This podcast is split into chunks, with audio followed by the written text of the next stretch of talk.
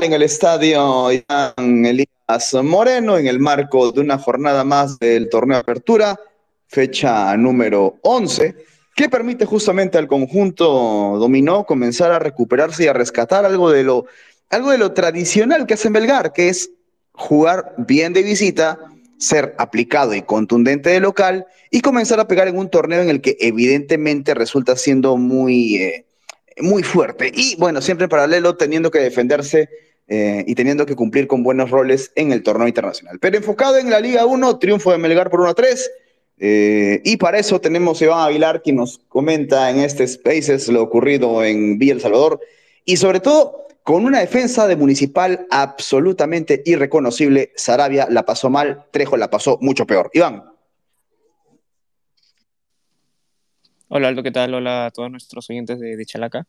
Sí, tal como lo dices, este, una defensa de Municipal, ¿no? Que en los últimos dos partidos este, ha recibido nueve goles en, en 180 minutos, ¿no? Es un número recontra recontra negativo, ¿no? Para el sistema defensivo de Hernán Lisi. Sí, como dices, un partido este, de olvido para los centrales, sobre todo Trejo, ¿no? Que fue influyente, creo, en los tres goles de, de, eh, Melgar. En el primero, que a partir de un error de él, nace el primer tanto de Melgar, un golazo, ¿no? Este, de Bernardo Cuesta, hay que ponerla ahí, hay que saber este, cuánto colgarlo, ¿no? La capacidad que tiene Cuesta es impresionante, ¿no? De, de medir la distancia que tenía. De acuerdo, y en ese sentido comenzamos primero a explorar lo que fue el sistema táctico de ambos equipos, Municipal con un 4-2-3-1, Diego Melián en el arco, Franco Medina, Marcos Arabia, Lucas Trejo y Freddy Llover en la defensa, más adelante Leonel Solís con Kevin Peña, mucho más adelante en la volante ofensiva, Coco Bazán, Adrián Ascuez y Alexis Rodríguez, dejando como punta a Roberto Velar, el equipo de Hernán Lisi, es más, están subiéndose a la licineta, pero no, ahora no, pues porque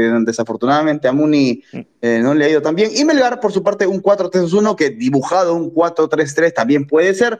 Carlos Cáceres en el arco, Alejandro Ramos, Ali Mustier, José Luján y Paolo Reina en defensa. Más adelante, Jean-Pierre Archimbot, Horacio Orzán y Martín Pérez Guedes en la volante. Y más arriba, Kevin Quevedo, Johnny Vidales por extremos, dejando como punta a Bernardo Cuesta.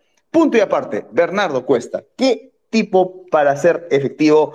Y, ahora, nuevamente, reencontrándose en, Liga 1 también, asumiendo ya responsabilidades como fue en la fecha pasada, y convirtiéndose, creo yo, en el eje principal de un Melgar que tiene ganas de, querer ser eh, candidato y animador. Y por otra parte, también, y creo que aquí Iván podemos extendernos un poco, la recuperación de nivel, ojo, ah, voy a sugerir ya, de un jugador con nivel de selección, ¿ah? ¿por qué no decirlo? Kevin Quevedo. Sí, Aldo, como dices, en su momento, ¿no? Este, fue convocado por la selección. Si no me equivoco, llegó a debutar. Tuvo unos minutos, si no me equivoco, en el 2019, en el proceso de Gareca. Sí, Quevedo, que fue este, totalmente influyente en los tres goles, ¿no? Participó en los dos. El primero asistiendo a Cuesta. Él es el que roba el balón, cede para Cuesta. Y en el segundo, tanto eh, el desborda, ¿no? Por la derecha, una gran jugada individual que que lo dejó para, este, pagando a, Llovera, al, lateral izquierdo de Muni. Y de ahí el centro, ¿no? Para, para Perejedes, que, que marca el segundo. Sí, un partido, a ver, Aldo, en el primer tiempo que pega rápido Melgar. Muni supo reponerse, ¿no?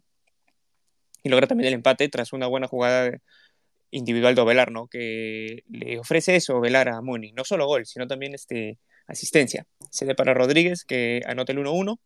Y de ahí Melgar golpea justo, ¿no? Golpea justo ya cuando era el epílogo del primer tiempo. Como repetimos, ¿no? Una jugada de Quevedo que termina en tanto de, de, de Pereguedes. Un gol bien parecido al que le hace Pereguedes a, a Cristal en el Gallardo, no sé si te acuerdas, en la fecha 2. Claro. Que también significó el 2-1 para Melgar en, eh, en ese momento. Y bueno, y el tercer tan, no, no, y el ya para el segundo tiempo, eh, Melgar, no, Muni este, salió en, salió para buscar el empate, salió este, Lisi adelantó un poco sus líneas, el bloque, pero Melgar, este, tras ese gol, ese tercer gol de, Quevedo, le hicieron bien los cambios a, Melgar. Aparte que tiene buena banca, ¿no? Melgar, este, tiene la banca a Joel Sánchez, a Alexis Arias, a Cristian Bordacar, a Luis Iberico. Melgar cuenta con un plantel que le está sirviendo para, para manejar ambos torneos, ¿no? Para manejar tanto la Sudamericana como la Liga 1. Ahora, bueno, pero el año pasado justamente por enfocarse demasiado en el torneo internacional, como que perdió el hilo en el torneo local. Entonces, creo que si, si esa elección está bien aprendida para el cuadro dominó, efectivamente se va a convertir en un súper animador. Ahora, a raíz de esto, también hay que ver el otro extremo, ¿no? El tema de municipal. A mí me sorprende, ah, ojo, nuevamente, no, no por ir en contra de los líricos que adoran el tema de la posesión del esférico, y el título lo, dice hermosamente, no dominó, pero pegó, fue porque Municipal tuvo más la pelota, ¿correcto, Iván? Entonces, eh, ¿qué le hizo falta a este Muni? Al margen de esto de Velar que señalabas. Creo que a Muni le faltó más la participación de los medios, ¿no? que ha sido fundamental en, lo que va de, la Liga 1. Creo que Asquez no tuvo un, gran, partido sobresaliente, eh, Solís muy impreciso, al igual que Peña, ¿no? Y recordemos que esos tres del medio han sido fundamental, ¿no? Para el esquema de Lisi.